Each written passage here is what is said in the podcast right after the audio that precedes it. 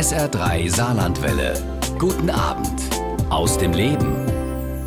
Am 5. Mai ist der 200. Geburtstag von Karl Marx, ein Mensch mit vielen Facetten. Eine Frau, die sich intensiv mit ihm auseinandergesetzt hat, ist Elisabeth Neu. Sie arbeitet seit 38 Jahren im Museum Karl Marx Haus in Trier. Inzwischen ist sie dessen Leiterin und heute unser Gast bei SA3 aus dem Leben und mir aus Trier zugeschalten. Hallo und schönen guten Abend, Frau Neu. Guten Abend, Herr Jäger. Ja, wir wollen uns ein bisschen unterhalten über diesen prominenten Jubilar und die überarbeitete Ausstellung in Ihrem Haus, dem Museum Karl Marx Haus. Im Moment noch ein bisschen hektische Zeit, weil das ehemalige Geburtshaus seit längerem geschlossen ist und äh, ja dort gerade eine neue Dauerausstellung entsteht, die am 5. Mai eröffnet wird. Ist noch viel zu tun? Sind die Handwerker noch am Werk oder sind die schon raus? Es ist noch sehr viel zu tun. Wir hatten uns das auch ein bisschen anders und entspannter vorgestellt, weil wir eigentlich rechtzeitig angefangen haben. Aber es ist natürlich immer so, dass es Unwägbarkeiten gibt, gerade wenn man in einem alten Haus arbeitet. Und äh, so ist es jetzt so, dass äh, die Ausstellungsbauer drin sind, während die Handwerker von der Renovierung auch noch nicht raus sind. Also nee. da muss man ein bisschen schauen, dass man die aneinander vorbeilenkt. Braucht man gute Nerven im Moment. Ein Barockgebäude ist es aus dem 18. Jahrhundert. Deswegen, also da gibt es wahrscheinlich auch die eine oder andere Überraschung. Ne? Ja, das ist so. Vor allen Dingen, wenn man Wände öffnen muss. Wir haben ja ein neues Brandschutzkonzept im Karl-Marx-Haus und dafür mussten wir eben die gesamte Elektrik im Hause erneuern. Das heißt eben auch Wände öffnen und da weiß man nie, worauf man stößt. Insofern ähm, gibt es da auch manchmal Verzögerungen in den Arbeiten. Lassen Sie uns über den Mann reden, der Sie und die Kollegen so auf Trab hält, Karl Marx. Jeder kennt seinen Namen, sein Bild mit der grauen Mähne und auch dem Vollbart. Wenn man guckt, wer er war, da trifft man ja auf so Begriffe wie Welterklärer, Philosoph, Wissenschaftler, Universalgelehrter, Vordenker oder auch Schreckensgespenst. Wie sah er sich selbst? Ich glaube, Karl Marx sah sich selbst als einen Menschen, der wissenschaftlich erklären wollte, wie die menschliche Gesellschaft funktioniert und der durch ein intensives Studium nicht nur in der Philosophie, sondern auch Ökonomie und Gesellschaftswissenschaften, Naturwissenschaften einfach ergründen wollte, wie funktioniert die Welt, wie funktionieren die Menschen und wie hat sich die Menschheit entwickelt seit Menschengedenken, wenn man so sagen will. Und wie kann sie sich möglicherweise weiterentwickeln? Das war also sein Hauptinteresse, festzustellen, wie die Welt, wie die Menschen funktionieren und wie sie sich in Zukunft vielleicht für eine bessere Gesellschaft einsetzen können. Lassen Sie uns ein bisschen drüber reden, wie er in Trier aufgewachsen ist. Am 5. Mai 1818 geboren. Was für ein Elternhaus war das, in das er da geboren wurde? Seine beiden Eltern stammten aus sehr traditionsbewussten jüdischen Familien mit vielen Rabbinern unter den Vorfahren. Das haben die Marx-Forscher herausgefunden, indem sie den Stammbaum von Marx bis ins 14. Jahrhundert zurückverfolgt haben. Die Generation, an die Marx sich selbst halt erinnern konnte, sein Großvater und auch sein Onkel Samuel waren Rabbiner in Trier. Sein Vater hatte allerdings Jura studiert und war eben nicht mehr so sehr dem Judentum verbunden der hatte teilweise auch eine prominente Verwandtschaft, ja. Heinrich Heine ist da irgendwie auch ein Stück weit mit dem verwandt über ein paar Ecken. Ja, Heinrich Heine ist ähm, um drei Ecken verwandt mit der Mutter von äh, Karl Marx, mit Henriette Pressburg, die aus Nimwegen in den Niederlanden stammt. Was hat ihn geprägt? Wie ist er da aufgewachsen in Trier? Bis zu seinem 17. Geburtstag ist das richtig? Also bis zum Abitur plus minus war er in Trier? Ja, bis zum Abitur, also bis 1835 ist er ich würde sagen, von seinem Vater sehr stark geprägt worden, der sich wiederum sehr für die Gedanken der französischen Aufklärung interessiert hat. Man muss ja bedenken, dass Trier 20 Jahre lang zur Republik Frankreich gehörte, bevor es 1815 an Preußen kam.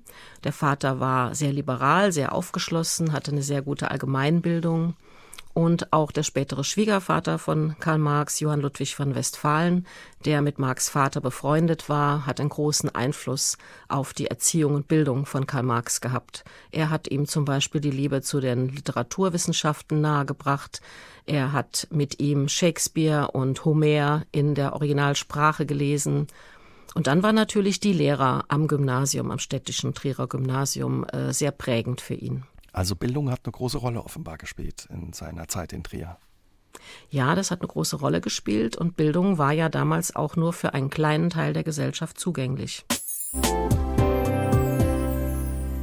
Karl Marx, seine graue Mähne und sein Vollbart sind weltweit genauso bekannt wie seine Gedanken und Ideen. Wir unterhalten uns heute Abend bei SA3 aus dem Leben über den Kapitalismuskritiker mit Elisabeth Neu, die seit fast 40 Jahren in seinem Geburtshaus in Trier sich mit ihm beschäftigt. Frau Neu, wie ist das? Angeblich hat er auch sehr, man hört immer wieder über den Vollbart und sieht es natürlich auch in die graue Mähne, sehr auf sein Äußeres geachtet, schon so ein bisschen wie so eine Art Marke sich damals damit positioniert. Stimmt das? Ich weiß nicht, ob man das so sagen kann. Er ist ja nicht immer grauhaarig gewesen äh, und bärtig. Also er ist ja als junger Mann doch sogar mit einer sehr schwarzen Mähne gesegnet gewesen. Und das hat ihn eben auch im Bekanntenkreis, auch während des Studiums und auch in der Familie den Spitznamen der Moor verpasst, weil er eben auch einen etwas dunkleren Teint hatte. Und ja, den Bart hat er sich dann auch während des Studiums wachsen lassen. Ich denke, das ist in der damaligen Zeit allgemein Mode gewesen. Vielleicht so wie auch jetzt gerade im Moment in unserer Zeit Bärte wieder in Mode kommen. Und das ist natürlich äh, auch ein bisschen symbolisch zu sehen, der Philosophenbart oder auch der Sozialistenbart, der im 19. Jahrhundert bekannt war. Was war er für ein Typ? Was war er für ein Mensch? Ja, wir können natürlich das nur schließen aus dem, was er uns schriftlich hinterlassen hat. Also zahlreiche Briefe sind ja überliefert, die in der Familie aufbewahrt wurden, später im Parteiarchiv der SPD und die heute noch in Amsterdam im Internationalen Institut für Sozialgeschichte vorhanden sind. Daraus erfährt man sehr viel, auch aus Artikeln, die Friedrich Engels über Karl Marx geschrieben hat. Also ich würde sagen, er war ein sehr weltoffener, ein sehr interessierter Mensch, interessiert an Politik, an Geschichte, an Menschen. Er war aber auch ein schwieriger Mensch, einer, der angeeckt ist, einer, der eben auch eine sehr feste eigene Meinung hatte und nicht so gerne die Meinung anderer Menschen gelten ließ und sich da auch ganz vehement durchsetzen konnte. Und ähm, er ist nicht unbedingt ein verträglicher Zeitgenosse gewesen. Er hat sich sehr gerne angelegt mit den Menschen und entsprechend war dann manchmal auch das Echo etwas negativ. Und ein ganz anderes Bild gibt er ab im Familienkreis, wo er also als liebender, verliebter Ehegatte, als liebevoller Vater, der mit seinen Kindern spielte, als ob er selbst wieder ein Kind wäre und der auch sich ganz besonders bemüht hat um die Bildung und Erziehung seiner Kinder. Die drei Töchter, die ja von den sieben Kindern der Familie überhaupt nur erwachsen wurden, die länger leben konnten, die hat er eben auch mit Bildung ausgerüstet fürs Leben. Also er fand das nicht so unwichtig für äh, junge Frauen und ähm, hat das eben sehr intensiv auch selbst gefördert durch Leseempfehlungen, durch gemeinsame Diskussionen. Also ich denke, er hat sich da schon sehr eingesetzt für die Bildung seiner Kinder. Klingt, als wäre er ein moderner Mensch für die Zeit gewesen. Ja, das glaube ich schon. Wie ist das? Also er hat dann Trier nach dem Abitur verlassen für das Studium. Wie wurde aus ihm dann so ein politischer Vordenker? Es ist die geschichtliche Entwicklung damals gewesen. Also gerade in den 1830er, 40er Jahren brodelte es in Europa. In fast allen Staaten waren Monarchien. Und Karl Marx hat dort äh, eben junge Leute kennengelernt, die sich dagegen auflehnten, dass es keine Freiheitsrechte gab. Äh, sie forderten eben Redefreiheit, Pressefreiheit, Versammlungsfreiheit. Und er wollte eben sich für demokratische Strukturen einsetzen. Ja, er hat eine verrückte Laufbahn dann hinter sich, hat später als Journalist gearbeitet in Köln, ging dann aber vorher noch nach Berlin, später war er dann in Paris und dann ab Ende der 1840er Jahre in London im Exil. Wie waren die Zeit da für ihn? Ja, in London war praktisch seine letzte Exilstation, nachdem er aus Frankreich und Belgien ausgewiesen worden war und dann eben auch aus Preußen nach dem Zusammenbruch der 1848er Revolution war dies praktisch die letzte Zuflucht und er kam mittellos in London an und er war auf Unterstützung aus der Familie angewiesen. Er hatte keinen Brotberuf, kann man sagen, außer dass er eben gelegentlich als Journalist äh, Auftragsarbeiten, äh, Artikel geschrieben hat und damit etwas zum Lebensunterhalt der Familie beitragen konnte. Aber es war ein Leben in großer Armut ein Leben, das er auch seiner Familie zumuten musste und was für ihn natürlich auch eine große Belastung war. Elisabeth Neu, die Leiterin des Karl-Marx-Hauses in Trier, ist heute Abend zu Gast bei SA3 aus dem Leben und wir unterhalten uns über den Jubilar Karl Marx, dessen Geburtstag sich am 5. Mai zum 200. Mal jährt. Sie haben es eben angesprochen, das Leben war teilweise nicht einfach, weil es kein Geld gab, nicht viel Geld da gab. Wie, wie hat es sein Leben auch beeinflusst oder geprägt? Ich denke, er hat äh, dadurch, dass er, der ja eigentlich aus einer recht gut bürgerlichen Familie kam und in der Kindheit und Jugend keine Armut selbst gewöhnt war, äh, dass ihm das doch auch die Augen geöffnet hat für das Schicksal der in der Gesellschaft Unterprivilegierten, der Armen, der Arbeiter. Also, dass er eben am eigenen Leib erfahren hat, wie es ist, ohne Geld und ohne Einfluss zu sein. Was trieb ihn an? Ich denke, es trieb ihn an, dass er gesehen hat, analysiert hat, dass die damalige Gesellschaftsform Privilegien für eine kleine Oberschicht in den Staaten und eben großes Elend auch für den größten Teil der Bevölkerung, dass das ein Stand der Gesellschaft war, der nicht erstrebenswert war und den man ändern müsste. Und er war eben davon überzeugt, dass die Menschen selbst es nur ändern konnten und dass mit Sicherheit nicht von den privilegierten Ständen zu erwarten war eine Verbesserung des Schicksals der Armen. Er hat dann irgendwann Engels getroffen, der ein guter Freund zu ihm wurde. Gemeinsam haben sie an dem Manifest der Kommunistischen Partei geschrieben. Welche Rolle hat das gespielt und was war das für eine Freundschaft, Frau Neu? Ja, Friedrich Engels kam aus einem anderen Hintergrund, aus einem protestantischen Elternhaus, aus einer wohlhabenden Kaufmannsfamilie aus Wuppertal. Der Vater von Engels war auch beteiligt an einer Baumwollspinnerei in Manchester, hat eben auch den jungen Engels nach seiner kaufmännischen Ausbildung äh, dorthin geschickt, um das Geschäft in England kennenzulernen. Und ähm, dieser junge Mann war aber eigentlich nur gezwungenermaßen ein Kaufmann. Er hätte eigentlich lieber auch Philosophie studiert, Ökonomie studiert, um eben auch über die Gesellschaft nachzudenken. Und er hat eben auch schon journalistisch gearbeitet, auch schon für die Rheinische Zeitung in Köln 1842, 43 und ist Karl Marx dann später in Paris begegnet, wo Karl Marx ja das erste Jahr seines Exils verbrachte. Und die beiden haben sich getroffen und festgestellt, dass sie eigentlich die gleichen Ansichten hatten, dass sie gemeinsam arbeiten wollten, um die Gesellschaft zu verändern, zum Bessern zu verändern, dass sie auch beide nicht mit Philosophie allein zufrieden waren, sondern dass sie von der Theorie zur Praxis übergehen wollten, dass sie gemeinsam sich auch für eine Arbeiterbewegung einsetzen wollten. Und Friedrich Engels war für ihn eigentlich ein kongenialer Partner. Er war sehr intelligent, er hat in den gleichen Forschungsgebieten wie er sich bewährt und äh, vor allen Dingen, er hatte Geld, um auch Familie Marx über die schlimmsten Notzeiten hinweg zu helfen. Also er war eigentlich immer der Helfer in der Not, wenn gerade wieder die Kasse leer war bei Marxens und insofern eben auch überlebenswichtig für die ganze Familie. Und dadurch wahrscheinlich auch mitverantwortlich, dass Marx es gelungen ist, das Buch, das jeder von ihm kennt, zumindest gehört hat, das Kapital zu schreiben. Richtig dicker Wälzer, ne? Ja, das ist äh, wirklich ein dickes Buch. Äh, der erste Band allein 700 Seiten, ähm, alle drei Bände knapp 2000 Seiten. Und ohne Friedrich Engels würde ich sagen, hätte Marx noch nicht einmal den ersten Band herausgebracht. Die anderen beiden, also Band zwei und drei, hat ja Friedrich Engels erst nach dem Tod von Karl Marx aus den hinterlassenen Manuskripten äh, redaktionell überarbeitet und herausgegeben. Und wir wissen auch aus dem Briefwechsel von Marx und Engels, dass sie sich über Jahre hinweg äh, sehr auseinandergesetzt haben, um die Themen des Kapitals zu erforschen und ähm, dass Friedrich Engels ihn über Jahre hinweg auch ermahnt hat, doch endlich mit seinem Buch zu Ende zu kommen. Also man hört, er hat eine sehr wichtige Rolle gespielt.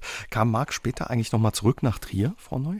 In seinem späteren Leben? Ähm, Karl Marx war ja dadurch, dass er als politischer äh, Flüchtling im Ausland lebte, auch der Rückweg nach Trier versperrt. Erst später, als es äh, in Preußen eine Amnestie gab, war es einfacher, nach Trier zu reisen und er ist relativ selten nach Trier zurückgekommen. Anfang der 1840er Jahre vom Studium oder auch noch vom Arbeitsplatz in Köln äh, hat er schon einige Besuche in Trier abgestattet, aber dann ist er eben in den 50er Jahren gar nicht mehr, war es ihm gar nicht mehr erlaubt, nach Trier zu kommen. Den letzten Besuch äh, wissen wir, dass der im Jahr 1863 stattfand, als Marx Mutter gestorben war und er zu Erbteilungsverhandlungen mit seinen Schwestern nach Trier reiste. Er selbst ist 1883 dann in London gestorben nach langer schwerer Krankheit. Wie ist er gestorben, Frau Neu? Bei seiner Trauerfeier waren angeblich auch nur elf Gäste da, also eine kleine Trauerfeier. Ja. Er ist an Kehlkopfentzündung gestorben. So steht es jedenfalls in den Briefen, die Friedrich Engels nach seinem Tod versandt hat. Aber von den Symptomen her, er hatte also langjährige chronische Bronchitis, würde man vielleicht auch eher von Lungenkrebs ausgehen. Und er ist in seinem Haus, in seinem Wohnhaus in London gestorben am 14. März 1883. Engels und die Haushälterin Helene Demuth fanden ihn in seinem Sessel sitzend in der Wohnung vor. Schon drei Tage später ist er beerdigt worden auf dem Highgate Friedhof im Norden Londons. Und ich glaube, in der Kürze der Zeit war es gar nicht möglich, dass viele Freunde und Anhänger und Verwandte äh, vom Kontinent nach London kommen konnten. Daher erklärt sich wohl auch diese kleine Zahl von engsten Vertrauten, von Familienmitgliedern und Friedrich Engels, die am 17. März dann auf dem Highgate Friedhof dabei waren. Er war ein von den Umbrüchen des 19. Jahrhunderts geprägter Mensch, ein Analytiker und Kritiker der kapitalistischen Gesellschaft, schreiben Wissenschaftler über Karl Marx. Wir unterhalten uns heute bei SA3 aus dem Leben über ihn mit Elisabeth Neu, der Leiterin des Karl-Marx-Hauses in Trier. Nach Karl Marx Tod lebten seine Ideen weiter und wurden von vielen aufgegriffen. Vor allem in der DDR spielte Marx eine große und wichtige Rolle, aber auch im Leninismus, im Stalinismus und im Maoismus. Wäre er zufrieden gewesen, wie seine Ideen da aufgegriffen worden sind und hätte er das toleriert? Das ist natürlich schwer zu sagen, da er es nicht erlebt hat und nicht reagieren konnte. Für Marx war seine Idee einer besseren Gesellschaft nach seiner Theorie der gesellschaftlichen Entwicklung äh, nur durch einen Umsturz, durch eine Revolution des Proletariats, also der damals vorhandenen großen Klasse von Arbeitern und Abhängigen möglich. Und er hat erwartet, dass sich eine solche Revolution irgendwann ereignen würde, aber er wusste auch selbst schon, dass er das nicht erleben würde, dass es nicht zu seinen Lebzeiten stattfinden würde. Und wir wissen auch, dass er ja die Sozialdemokratie sehr stark beeinflusst hat und mit den führenden Männern der deutschen Sozialdemokratie auch in engem Austausch stand. Und wir wissen auch, dass er diesen sozialdemokratischen Weg der Reformen und kleineren Schritte nicht zielführend fand. Also für ihn wäre schon eine radikalere Ablösung des Kapitalismus das Mittel der Wahl gewesen. Und das hat sich ja auch in einigen Teilen der Welt so abgespielt. beginnend mit den Revolutionen 1917 in Russland.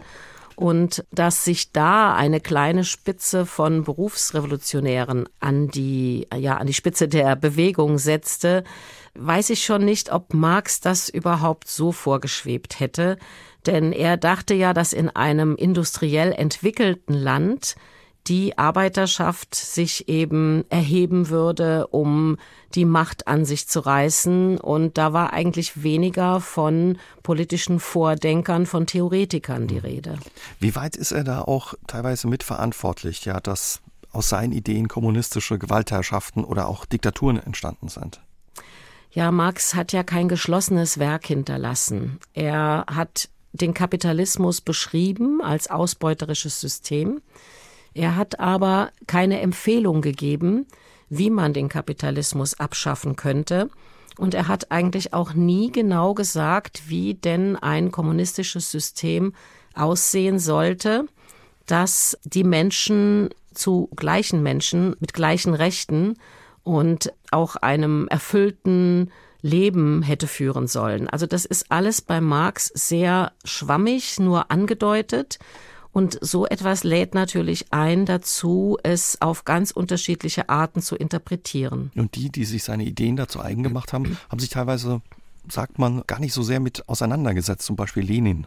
Ja, also ähm, jede Generation von Marx Anhängern hat natürlich eigene Wege entwickelt, entsprechend der damaligen historischen Situation, die auch Marx nicht voraussehen konnte.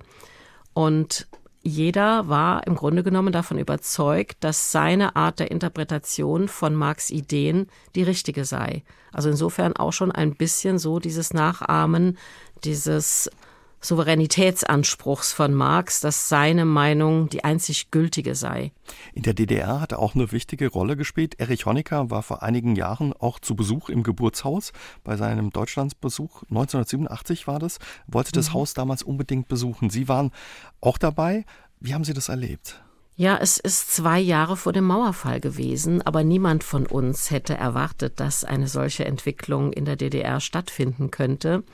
Und es ist natürlich auch die Zeit der Versuche der Annäherung an die DDR gewesen. Und es war ein Staatsbesuch von Erich Honecker in Bonn und er hat selbst den Wunsch geäußert, nicht nur seine Heimat, das Saarland zu besuchen, sondern auch in Trier einmal zum ersten Mal in seinem Leben das Geburtshaus besuchen zu können. Für uns war das natürlich im Karl-Marx-Haus eine ein bisschen heikle und angespannte Situation, weil man sich denken kann, dass dieser Gast in Trier nicht unbedingt willkommen war. Und äh, ich erinnere mich noch an diesen Tag, dass eben sehr große Sicherheitsvorkehrungen getroffen werden mussten, dass äh, sehr viel BKA, LKA und sonstige Sicherheitsbeamte um das Haus äh, herum waren und im Haus auch mit Spürhunden unterwegs waren und dass das Ganze eine etwas angespannte Atmosphäre war. Aber letztendlich ging dieser Besuch dann doch sehr gut vonstatten und Erich Honecker hat eine größere Eintragung in unserem Gästebuch hinterlassen, hat auch ein Blumengebinde im Geburtszimmer von Karl Marx niedergelegt und hat sich eben sehr, ähm, sehr zufrieden gezeigt mit diesem Besuch. Wissen Sie noch, was er da reingeschrieben hat ins Gästebuch? Natürlich dass er sich freut, im Geburtshaus des großen Vordenkers des Sozialismus zu sein.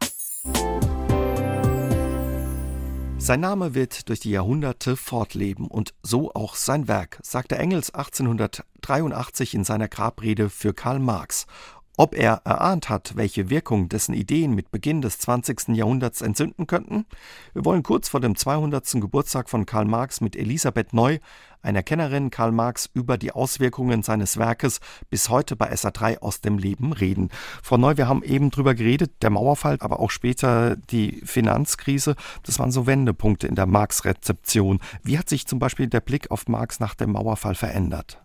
War er damit erledigt, ein Stück weit? Ja, also so kam es eigentlich uns auch vor im Karl-Marx-Haus, dass äh, man so Anfang der 90er Jahre auch zählen konnte, dass weniger Besucherinteresse bestand an dem Geburtshaus. Also da sind doch ganz signifikant die Besucherzahlen Anfang der 90er Jahre und in den 90er Jahren äh, runtergegangen.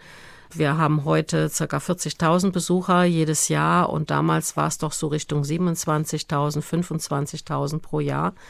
Und ich denke, es ist auch überall äh, in den Medien äh, erkennbar gewesen, dass man jetzt eigentlich dachte, dass Marx und seine Ideen damit erledigt waren, dass das Modell, was er angekündigt hatte, Sozialismus, Kommunismus gescheitert war und dass man ihn jetzt eigentlich äh, in die Mottenkiste der Geschichte tun konnte. Mhm. Dann nochmal ein anderer Wendepunkt war, wo man Marx auch nochmal anders gelesen hat, war das Platzen der Immobilienblase und der Weltwirtschaftskrise 2008. Haben Sie das auch nochmal gemerkt und wie hat sich da der Blick nochmal auf ihn verändert? Also wir haben es gemerkt, äh, dass das Interesse wieder sehr anstieg. Also es ist gerade so in der Zeit, 2005, kurz vor der Finanzkrise, dass wir eine neue Dauerausstellung im Karl-Marx-Haus bekamen, die sich auch mit den Ereignissen seiner Wirkungsgeschichte bis zu den Wendejahren 1989-90 beschäftigte, dass danach plötzlich wieder ein Boom einsetzte, das heißt, so ab den Jahren 2007, 2008, weil eben Marx auch wieder mehr in den Medien war, in internationalen Zeitungen, Zeitschriften wurde Marx wieder behandelt. Also man hat sich wieder auf den Kapitalismus und Globalisierungskritiker Karl Marx zurückbesonnen. Man hat eben festgestellt, da gab es doch mal jemanden, der prophezeit hat, dass es im Kapitalismus Krisen geben würde und dass in einer gewaltigen Weltwirtschaftskrise der Kapitalismus auch überwunden werden würde. Und ja, diese Wirtschaftskrise 2007, 2008 hat auch wirklich bei einigen Menschen die Idee geweckt, ob jetzt nicht die Zeit gekommen sein könnte, die Marx prognostiziert hatte. Also hätte ihn diese Finanzwirtschaftskrise nicht verwundert?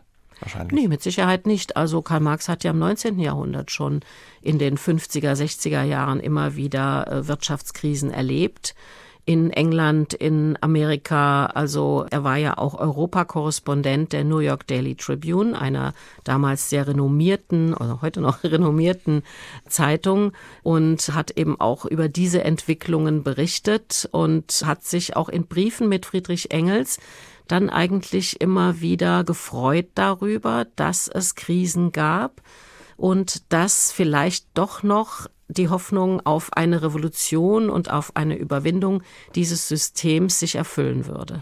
Sind das auch die Themen oder die Momente, wo er noch aktuell ist oder wo ist er noch aktuell? Was sagen Sie, Frau Neu? Ich denke, das ist genau das, worin er aktuell ist, dass er eben mit seinen Analysen des kapitalistischen Wirtschaftssystems genau den Nerv unserer Zeit und die Probleme unserer Zeit trifft. Und er hat ja doch wirklich sehr früh diese Entwicklung schon vorausgesehen. Schon im Kommunistischen Manifest 1848 beschreibt er den Kapitalismus als ein gefräßiges Raubtier, das die ganze Welt erobern will und alles umschlingen will und alles aussaugen will. Und das sehen die Menschen heute, wie das weltweit passiert, wie die Probleme, die Marx im 19. Jahrhundert beschrieben hat, Kinderarbeit, Ausbeutung, Verlagerung von Arbeitsplätzen in Regionen der Welt, in der Arbeit billig ist, in der Menschen gezwungen sind, zu ungünstigen Bedingungen zu arbeiten. Also das ist eigentlich das, was uns heute von Marx bleibt und was uns heute dazu anregt, auch über unsere Gesellschaft nachzudenken und vor allen Dingen neue Lösungen, eigene Lösungen für Veränderungen zu finden. Hat er auch Antworten gegeben oder hat er sich nur mit dem, ja, dem Thema auseinandergesetzt und das auch vorhergesehen? Oder gibt es auch Antworten bei ihm auf solche Krisen? Nein, Antworten können wir bei ihm nicht finden und wenn, dann würden sie sich nur auf sein Jahrhundert beziehen. Die Antworten müssen die Menschen heute finden und wir sehen ja, wenn wir den Fernseher anschalten oder im Internet uns aktuelle Entwicklungen ansehen, dass es eben auch sehr starke Bewegungen gibt, die Opposition machen gegen kapitalistische Auswüchse.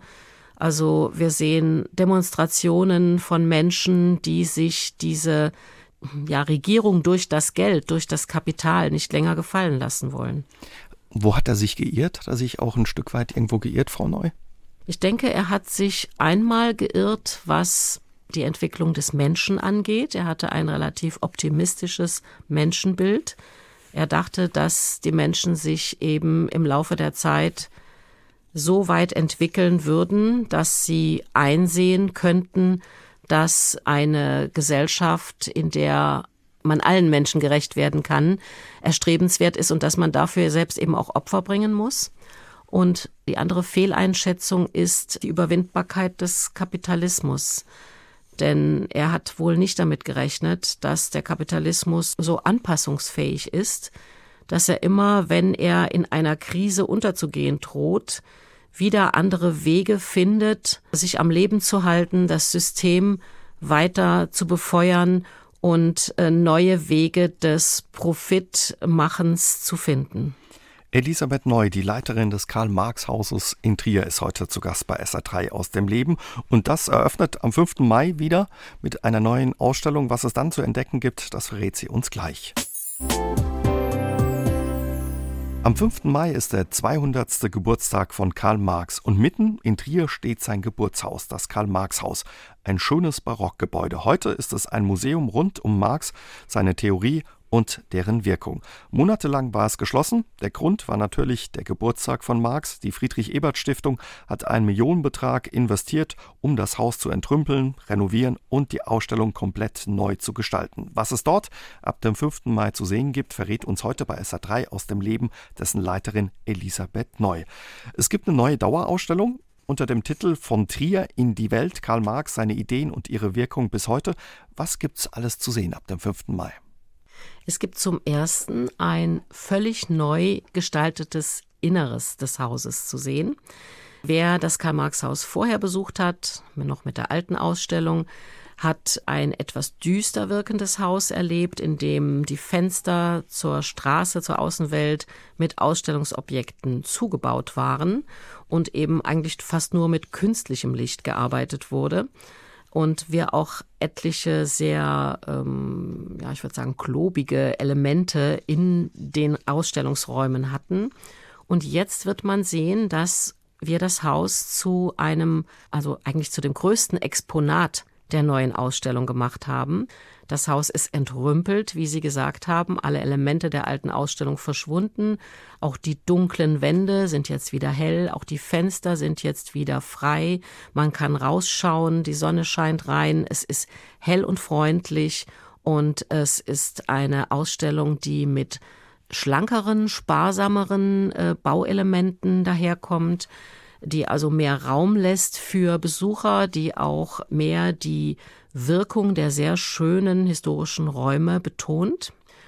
Und wir haben wie bisher das Leben, das Werk und die Wirkungsgeschichte von Karl Marx zum Thema gemacht, nur wir haben das jetzt anders gewichtet.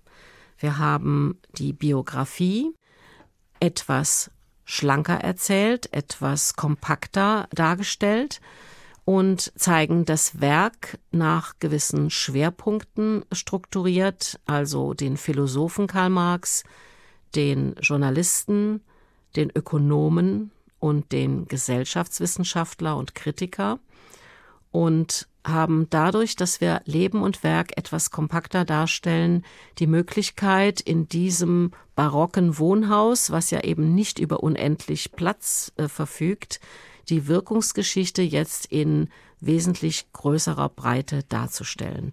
Und da ist jetzt auch unser Schwerpunkt. Die Wirkungsgeschichte der Ideen von Marx endet nicht mehr 1989, 90 bei der Wende, sondern geht weiter bis in unsere jetzige Zeit. Also man kann sagen, bis 2017, vielleicht sogar 2018. So aktuell können wir deshalb sein, weil wir jetzt mit Medienelementen arbeiten, die wir auch aktualisieren können. Und wir wollen damit gerade zeigen, was Marx mit uns heutigen Menschen, mit unserer heutigen Gesellschaft zu tun hat, indem wir einfach die Wirkungsgeschichte seiner Ideen weiterschreiben klingt spannend und man hört es raus, Sie freuen sich, dass endlich bald wieder die Besucher kommen. Sie haben es vorhin schon gesagt, 40.000 sind so im Schnitt im Jahr, 40 Prozent davon kommen aus Deutschland, aber eben 60 Prozent aus dem Ausland, darunter viele Chinesen. Was erleben Sie mit den Chinesen, wenn die kommen? Ja, die Chinesen sind natürlich eine sehr auffällige Gruppe. Äh, sie sammeln sich in größeren Reisegruppen vor dem Haus und sie fotografieren sich gegenseitig. Man merkt ihnen an, wie sie sich freuen, an diesem Ort zu sein, dass es vielleicht schon lange ihr Wunsch war, einmal im Geburtshaus oder vor dem Geburtshaus von Karl Marx zu sein. Und sie sind laut, sie lachen, sie gestikulieren. Also das ist immer ein bisschen ein Auflauf in dieser doch etwas ruhigen Brückenstraße. Und dadurch, dass sie eben so extrovertiert sind, fällt das natürlich auch in der Nachbarschaft, in der ganzen Stadt auf. Also man sieht eben auch sehr viele Chinesen im Stadtbild und man denkt in Trier manchmal vielleicht sogar, äh, es gibt nur Chinesen, die das Geburtshaus besuchen. Und da kann ich eben mit Zahlen dagegen halten, dass sie zwar die größte ausländische Besuchergruppe sind, mit circa acht bis zehntausend Besuchern pro Jahr, also fast einem Viertel unserer Gesamtbesucherzahl. Aber wir haben auch sehr viele andere ausländische Gäste. Sie haben ja eben schon erwähnt, 60 Prozent unserer Besucher circa kommen aus dem Ausland. Und das ist nicht nur hier aus Europa, das ist wirklich aus allen Erdteilen. Wenn man unsere Gästebücher durchschaut, die wir auslegen zum Eintragen für die Besucher und die wir praktisch alle zwei Monate wieder austauschen müssen, weil sie dann schon vollgeschrieben sind, da sieht man eben, dass die Menschen sogar aus Australien kommen, aus Neuseeland, aus Afrika, aus Lateinamerika, aus Nordamerika auch, aus Kanada. Und es ist wirklich so, dass Marx Bekanntheit so weltweit gestreut wurde durch die Übersetzung seiner Werke und durch die Bekanntheit seiner Ideen, dass wir hier wirklich einen ganz besonders hohen ausländischen Anteil an Besuchern haben. Verrückt, Sie haben die Gästebücher angesprochen. Die wurden auch kürzlich untersucht von einem Professor an der Uni in Trier, speziell auch auf die Gäste aus China. Was schreiben die da rein? Also das ist nicht nur Lob teilweise, sondern auch Kritik, wenn ich das richtig gelesen habe. Ja, es ist so, dass es sich auch geändert hat im Laufe der Jahre. Der Sinologe Professor Liang hier von der Trierer Uni hat schon seit Jahren immer mal wieder die chinesischen Eintragungen untersucht und hat eben auch festgestellt, dass in früheren Jahren äh, Chinesen eher sehr bewundernde Einträge gemacht haben und sich also ein bisschen in einer Art Dialog mit Marx unterhalten haben. Weiser, Karl Marx, äh, ich freue mich endlich in deinem Geburtshaus zu sein und ich bewundere sehr die Ideen, die du hattest, die auch unseren großen Führer Mao inspiriert haben. Und es gibt aber auch in den letzten Jahren des Öfteren Eintragungen, dass man mit den Ideen, die zum Maoismus in China geführt haben, zur kommunistischen Alleinherrschaft in diesem Staat, in diesem Riesenreich, dass man äh, auch nicht so ganz zufrieden ist damit und dass man auch schon mal ein bisschen Kritik an Marx Ideen äußert. Karl Marx ist wieder da, titelten kürzlich die Zeitungen in Trier. In seiner Heimatstadt wurde eine überlebensgroße Statue des politischen Denkers aufgestellt, ein Geschenk der Volksrepublik China. Am 5. Mai, seinem 200. Geburtstag, wird die Statue feierlich enthüllt. Bevor sie aufgestellt wurde, gab es aber viele Diskussionen darum. Über das Verhältnis seiner Heimatstadt zu Karl Marx unterhalten wir uns heute bei SA3 aus dem Leben mit Elisabeth Neu der Leiterin des Karl-Marx-Hauses in Trier. Frau Neu, die Statue ist ein richtiger Trümmer, 4,40 Meter hoch, inklusive Podest sogar 5,50 Meter hoch und 2,3 Tonnen schwer. Sie ist aus Bronze, zeigt Marx im Gehrock mit Rauschebart und energischem Blick. Wie finden Sie die Statue?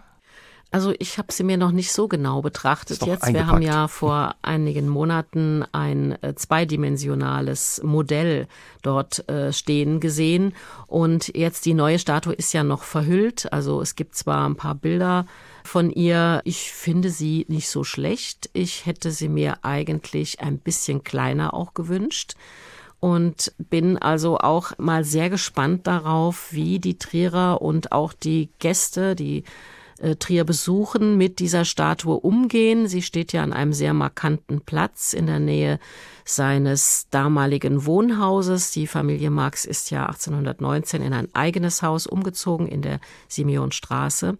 Und da hat man eben von dem Wohnhaus der Familie einen Blick auf diese Statue. Und die Porta Nigra ist auch ganz in der Nähe. Also ich bin sehr gespannt darauf, äh, welche Diskussionen diese Statue auslösen wird und wie die Trierer allgemein damit umgehen werden. Auch im Vorfeld gab es schon viele Diskussionen und auch Kritik an der Statue, auch von Opferverbänden der kommunistischen Gewaltherrschaften. Und ja, der Oberbürgermeister der Stadt Trier hat gesagt, vor 30 Jahren hätten wir das nicht machen können, so eine Statue aufstellen. Ähm, spiegelt sich in der Diskussion und auch in dieser Statue so ein bisschen das Verhältnis der Stadt Trier mit ihrem weltbekannten Sohn? Ja, ich denke schon. Es ist jetzt wirklich ein Umbruch im Verhältnis zwischen Trier und dem großen Sohn der Stadt festzustellen, während also in früheren Jahren die Stadt eher gefremdelt hat mit Marx und man eigentlich in Trier zu Marx nur etwas im Karl-Marx-Haus erfahren konnte, hat sich das doch in den letzten Jahren sehr verändert, sehr geöffnet auch die Menschen, die so auch auf der Straße interviewt werden, das sieht man ja auch öfter jetzt in Fernsehbeiträgen oder in Rundfunkbeiträgen hört man es auch, sind aufgeschlossener geworden, sind neugieriger geworden, wollen etwas über ihn erfahren. Und das kann man jetzt im Karl-Marx-Jahr in Trier. Es ist, es vergeht kein Tag, an dem Sie hier nicht die Tageszeitung aufschlagen und mehrere Artikel über Marx finden.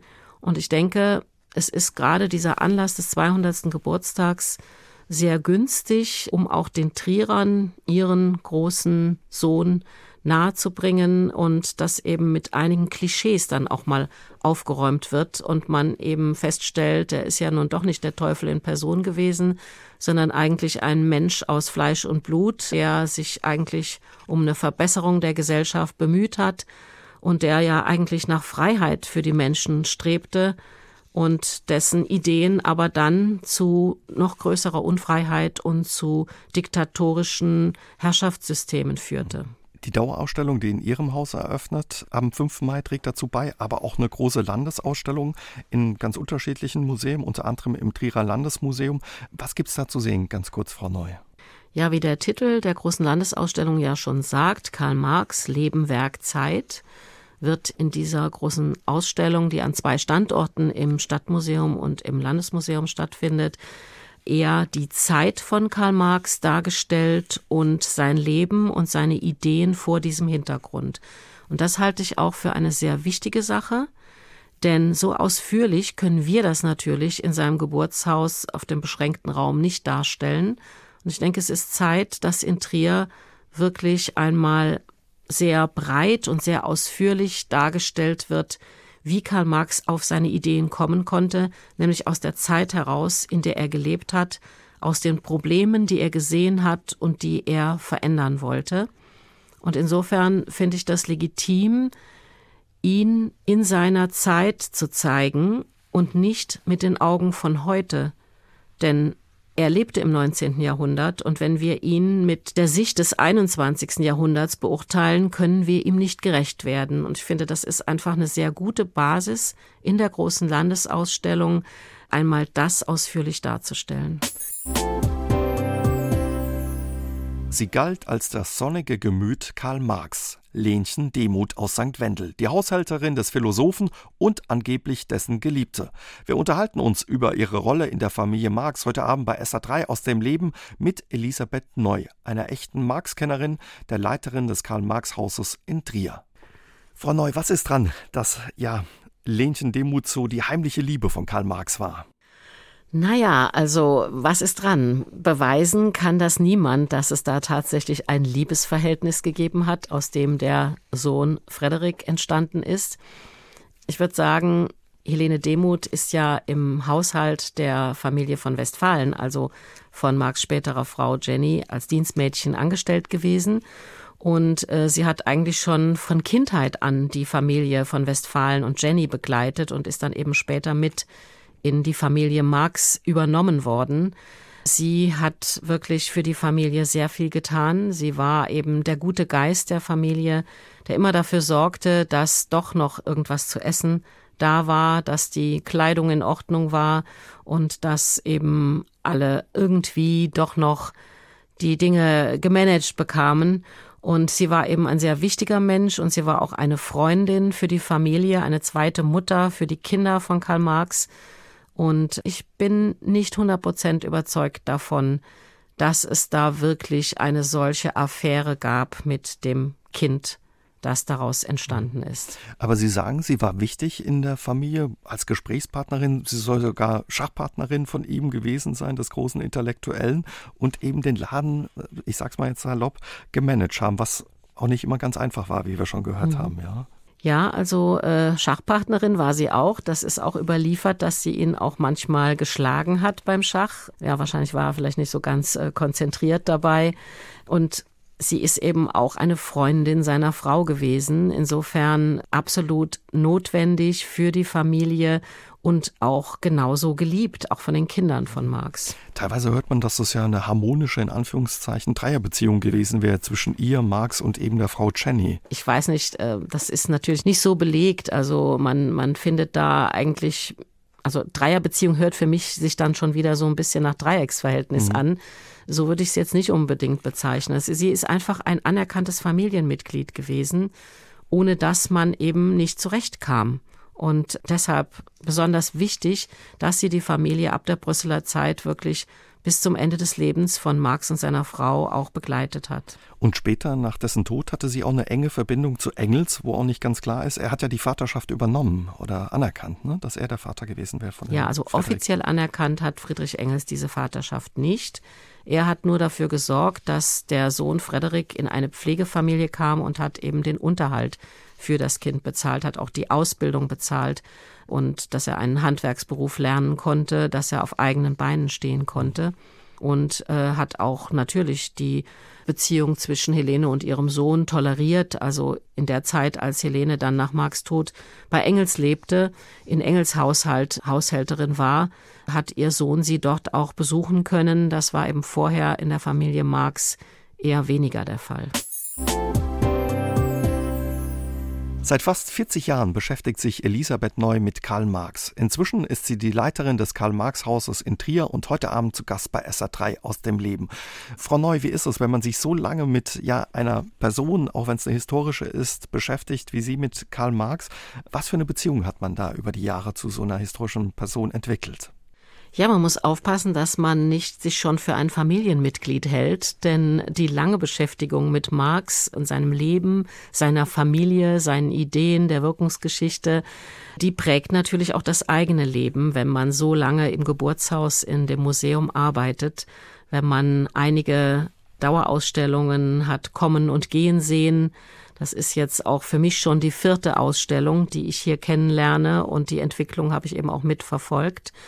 Man kann wirklich sagen, dass Marx dann auch das eigene Leben sehr geprägt hat. Wie hat er dass man Sie, sich mit seinen Ideen auseinandergesetzt hat. Wie hat er Ihr Leben geprägt, Frau Neu?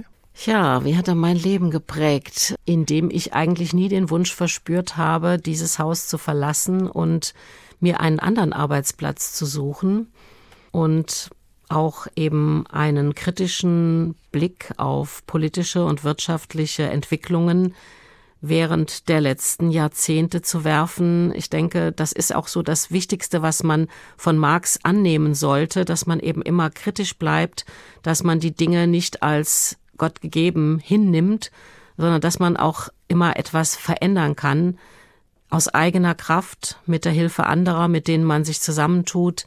Also ich denke, diesen kritischen Blick, den habe ich auch von Marx übernommen.